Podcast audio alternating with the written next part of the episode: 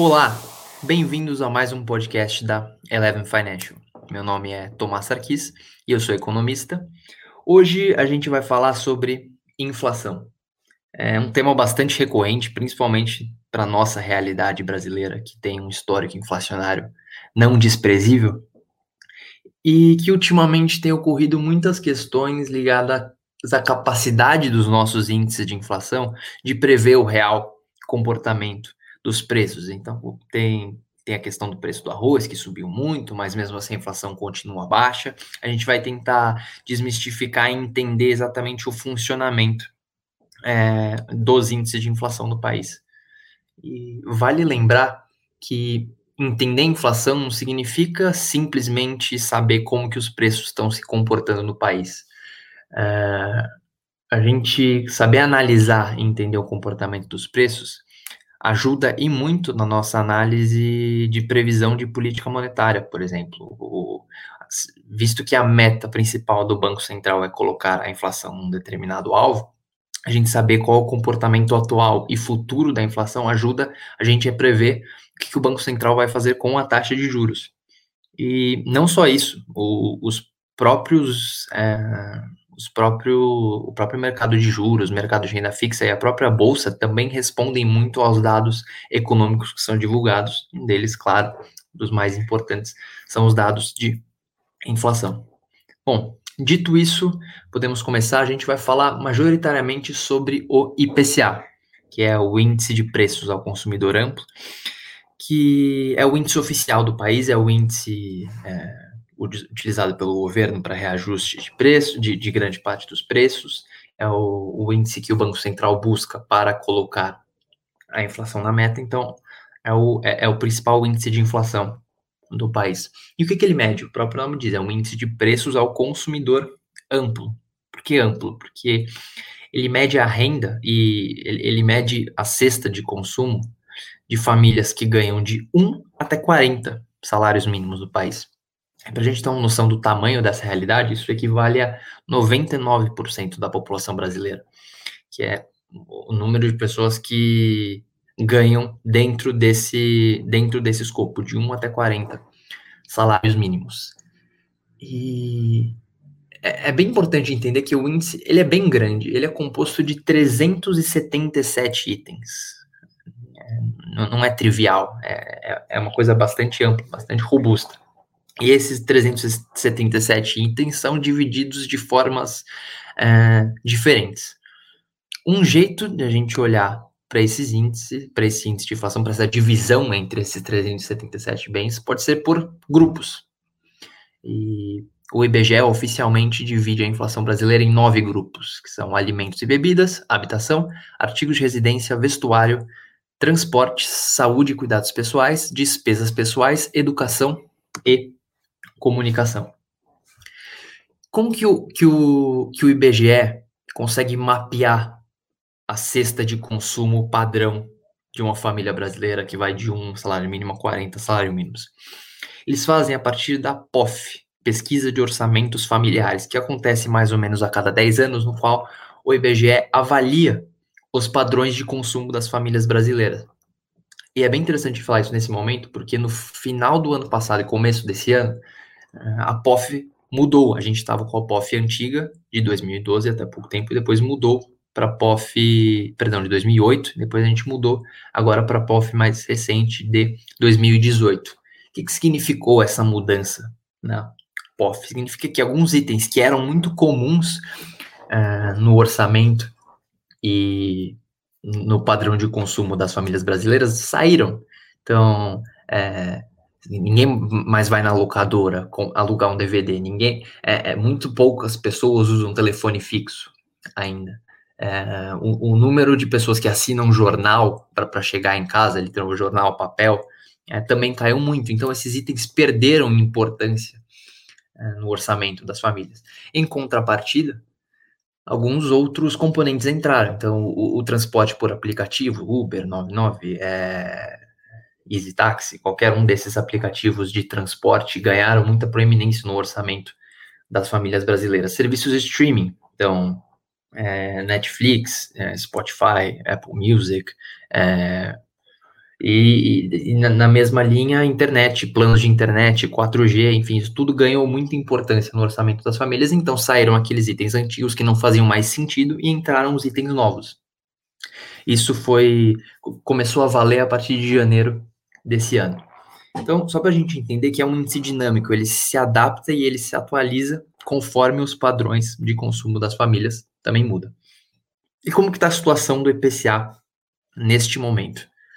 É, um jeito de olhar para o IPCA é olhando ele acumulado em 12 meses, né, que é a medida anual, visto que a inflação é medida em ano, ela é medida de janeiro até dezembro. Então, a gente vai andando essa, essa, essa linha temporal para que ela sempre é, pegue os últimos 12 meses. Então, o último dado do, do, do IPCA fechado de mês foi o IPCA de agosto, e então a gente pega a inflação de setembro de 2019 acumulada até agosto de 2020. E nesse período, ela acumulou 2,44%. Uma inflação bastante baixa, principalmente quando a gente considera a realidade inflacionária brasileira. Então a gente tem uma ideia, a meta de inflação que a gente tem para esse ano é dois, de 2020 é 4, para o ano que vem é 3,75, para 2022 é 3,5. Então, mesmo para os próximos anos, a inflação hoje está bastante abaixo da meta. E por que, que se deve isso? Bom, um motivo muito óbvio, evidente, é, é, a pandemia que a gente viveu, no qual muitas famílias, é, muitas pessoas perderam seus empregos, perderam sua fonte de renda, e como elas não têm renda, elas não consomem, isso diminui a demanda, e por consequência os preços sobem muito pouco. E, e, e não é, isso não aconteceu só na pandemia, né? O Brasil já vinha com uma ociosidade muito grande. Antes da pandemia, o nosso desemprego estava muito alto. É, a gente não conseguiu recuperar os níveis de atividade econômica anteriores à crise da nova matriz econômica que aconteceu em 2015 e 2016. Então, nossa economia já vinha muito fraca e agora ela ficou mais fraca ainda, e isso explica muito porque nossa inflação hoje está muito baixa. Mas essa inflação baixa hoje não é uma coisa homogênea. Né? Os preços não se comportam de uma forma homogênea. É, Para a gente ter alguma dimensão. Nesse mesmo período, nos últimos 12 meses, a inflação de alimentos subiu 13%. O que, ou seja, capturou toda essa alta no preço dos alimentos. Enquanto é, inflação de vestuários, por exemplo, tênis, é, camisetas, é, roupas no geral, cai muito. Ela está em menos 2%. Ou seja, a gente tem uma deflação dos alimentos, que foi um setor, uma atividade muito impactada por causa da pandemia. Né? As pessoas deixaram de ir aos shoppings, deixaram de ir em lojas, então elas deixaram de consumir, então os preços reverteram. Eles estão, na verdade, diminuindo nesse, nesse escopo temporal. Outro exemplo que também sofreu bastante são, são o exemplo sofreu bastante é a inflação de educação. Então, como muitas escolas não conseguiram realizar aulas presenciais, eles deram desconto nas matrículas. Isso foi capturado no IPCA, é, principalmente de julho, julho e agosto é, desse ano. É, com maiores descontos é, na matrícula, o preço da educação diminui, então ele fica muito mais baixo. Nesse momento, a educação acumula alta de 1,1%.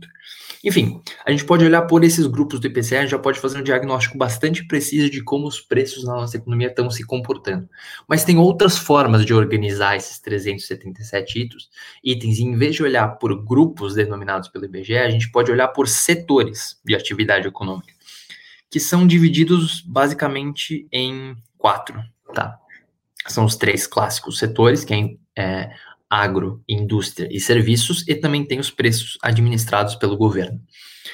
Vamos um por um. Alimentos, a gente já falou, acumula uma alta de 13%. Alimentos, agro, né, estão muito ligados, acumula uma alta de 13% nos últimos 12 meses. O que faz muito sentido, né? Com a pandemia, as pessoas pouparam mais, mas um gasto que não deixou de acontecer foram gastos nos supermercados. A demanda por supermercados explodiu no começo da pandemia. Com maior demanda, os preços tendem a subir. Isso é acentuado por dois fatores. Primeiro, é, porque a, demanda externa voltou. Né? A nossa demanda está muito fraca, enquanto a demanda externa, principalmente da China, que é um grande consumidor de produtos agro brasileiro, já está voltando. Isso eleva a demanda externa, fazendo com que os preços lá fora dessas commodities subam. E com o preço lá fora, eles se vendem a preços mais caros aqui dentro. Isso é acentuado pelo segundo fator, que é a própria dinâmica do câmbio. Então, com commodities em alta e um câmbio não, sob o nosso lado desvalorizado, os preços aqui dentro tendem a subir bastante. Isso explica por que, que os alimentos estão numa trajetória bastante altista nesse momento. É, e os outros dois setores é, de atividade são indústria e serviços, que foram muito penalizados por causa da pandemia. Muitas fábricas fecharam, não conseguiram. É, a demanda por bens industriais, é, principalmente bens de capital, caíram muito. Então, esses preços é, apresentaram uma dinâmica muito baixa e o mesmo vale para os serviços. Né? A indústria, a acumula uma alta de 0,99% nesse período e os serviços estão num patamar bastante similar, que é de 0,91%, que foi o setor que mais sofreu com o isolamento social. Né? A gente precisa da. Os, os serviços precisam, em grande parte, da presença tanto dos consumidores indo lá comprar, quanto dos trabalhadores indo lá ofertar. E como isso não foi possível nos últimos, nos últimos meses, os serviços foram sim muito penalizados na por causa da pandemia. Agora os serviços foram mais penalizados que a indústria. E eles estão mais ou menos no mesmo patamar. Isso acontece porque antes da pandemia, os preços industriais já vinham uma trajetória muito mais fraca do que o preço dos serviços. E como a gente está considerando os últimos 12 meses, ainda tem parte relevante da influência da influência dessa baixa da indústria, que era o setor mais atrasado na recuperação da crise da, de 2015 e 2016. Então, nesse momento, eles estão um pouco mais iguais, a tendência é que serviços continuem bastante baixos e a indústria comece a apresentar alguma normalização conforme as fábricas vão reabrindo, as pessoas vão voltando a comprar automóveis, é, eletrodomésticos e afins.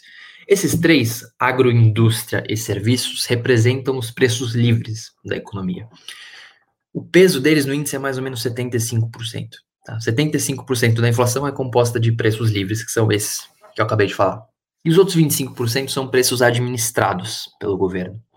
São preços que não respondem diretamente ao ciclo econômico ou à atividade econômica. Entendeu? É, grande parte deles são definidos por base de uma canetada. Tá? Quais são eles? Alguns exemplos. A gente tem a gasolina, a gente tem a energia elétrica e a gente tem os planos de saúde. Falar um por um, a gasolina. É, teve uma. No começo da pandemia, houve uma queda bastante expressiva no, nas commodities, apesar delas já terem recuperado em grande parte. No começo, teve uma queda muito expressiva. E com o preço do petróleo mais baixo lá fora, a Petrobras consegue exercer é, consegue diminuir o, o, o preço da, da, definição do preço do petróleo nas refinarias. E as distribuidoras compram mais barato nas refinarias e conseguem ofertar mais barato para os consumidores. Além disso, a energia elétrica. A ANEL suspendeu as bandeiras tarifárias de energia elétrica no começo da pandemia.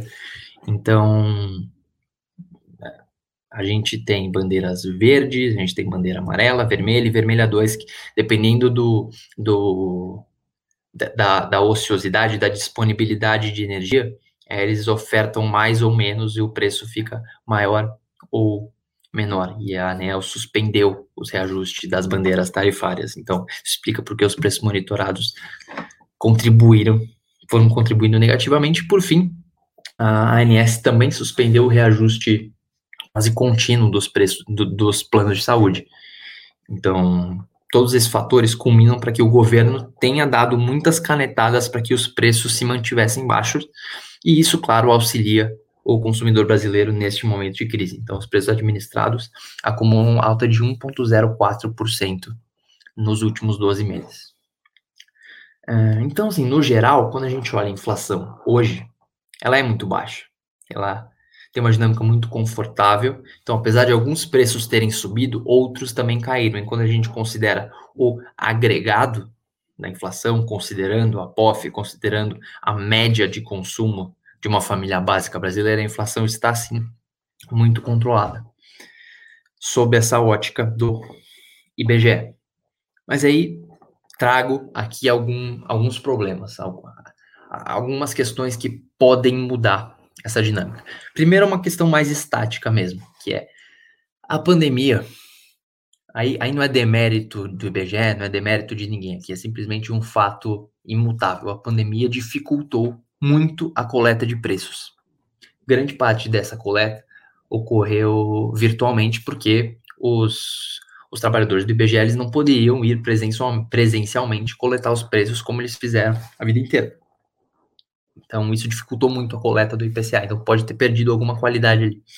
Além disso, apesar da gente ter uma POF atualizadíssima, com uma cesta de consumo muito fiel à cesta de consumo normal do brasileiro, a pandemia mudou os hábitos, mesmo que temporariamente, o, pessoas passaram a consumir muito mais alimentos do que é, vestuários, então elas tiveram que cortar muito dos gastos. Então, temporariamente, esse padrão de consumo foi alterado. E como os alimentos que ganharam muita proeminência na, na, na como proporção da, do orçamento das famílias brasileiras subiu muito, significa que o poder de compra das famílias pode não estar tão condizente com o que o PCA está refletindo. Apesar de todos os esforços, que não tenho dúvida que o IBGE realizou, porque é uma instituição muito respeitada, que preza muito pela qualidade estatística de suas divulgações, é, isso ocorreu no mundo inteiro. Então, os índices de inflação, não só os índices de inflação, mas qualquer índice de conjuntura econômica, perdeu muita capacidade de, de refletir a realidade das economias. E o IBGE não é diferente. Enfim, esse é um ponto estático que, de fato, a gente pode sim ter uma inflação real um pouco maior do que a inflação divulgada. Muito maior? Hum, diria que não. É simplesmente maior. Mas, como a gente não tem como contornar esse problema, a gente trabalha com o que a gente tem. E é o segundo ponto que aí é aí depende mais não é um ponto mais estático, não é um ponto estatístico, é mais ligado a é, é um pouco mais dinâmico, é, mais ligado a, aos potenciais riscos futuros dessa inflação baixa não ficar baixa. Hoje existe uma atualmente quando a gente olha o mercado brasileiro, a gente olha o Focus principalmente, uh, muitos analistas esperam que essa inflação baixa se manterá baixa por muito tempo e a gente não concorda com essa visão. A gente acha que existem alguns riscos que se a gente, a gente entende que é muito equivocado a gente é, perpetuar essa fotografia de inflação baixa que a gente está vendo não só agora, mas como a gente vem, vem, vem observando há alguns anos. E por quê? Isso deve a alguns fatores. Primeiro, a gente falou aqui de IPCA, que é a inflação ao consumidor. Olhando o outro índice de inflação, que é a inflação ao produtor, é, a dinâmica está relativamente diferente, tá?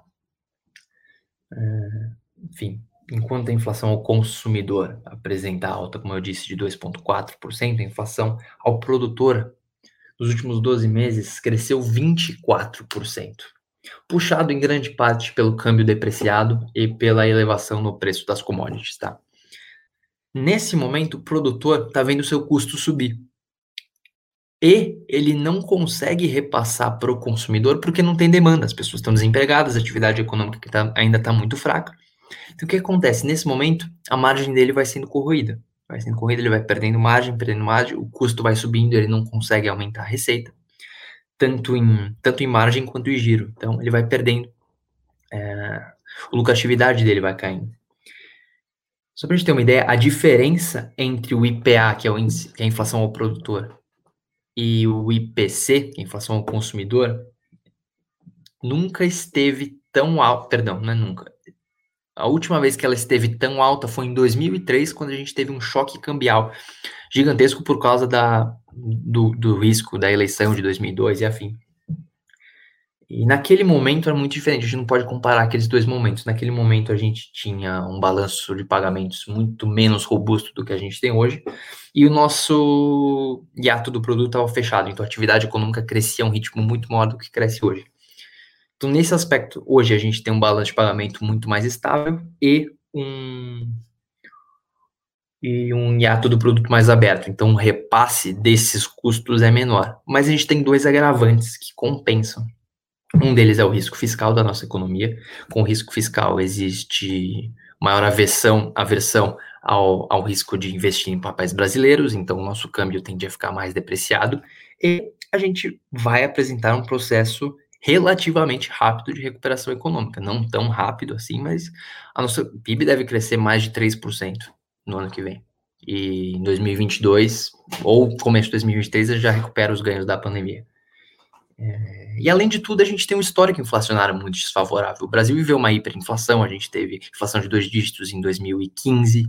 É, a mensagem que eu quero passar aqui é que, apesar da inflação estar baixa nesse momento, muitos fatores é, apontam que existe um risco não desprezível dessa inflação voltar a subir no curto, perdão, no médio prazo. E nesse momento, juros continuam muito baixos. Isso deve simplesmente acelerar esse processo inflacionário para 2021 ou potencialmente 2022. Vale lembrar que as metas estão decrescendo, então vai ficar cada vez mais, entre aspas, difícil para o Banco Central manter essa meta é, estável. A gente está falando que a inflação vai disparar, vai ter dois dígitos, vai ter corrida para o mercado. Não, não é nada disso. É, a gente simplesmente acha que o comprimento da meta de inflação para os próximos anos pode estar em risco se o Banco Central, que é o guardião da inflação, que é o dever dele colocar a inflação na meta, se o Banco Central não olhar para essa dinâmica com um pouco mais de cautela. Esse foi mais um podcast da Eleven Financial. Espero que vocês tenham gostado e até a próxima. Você ouviu mais um podcast Eleven. Fique por dentro de todas as informações mais relevantes do mercado. É só se inscrever no site www.elevenfinancial.com ou seguir a Eleven em qualquer uma das redes sociais. Esperamos você no próximo podcast Eleven.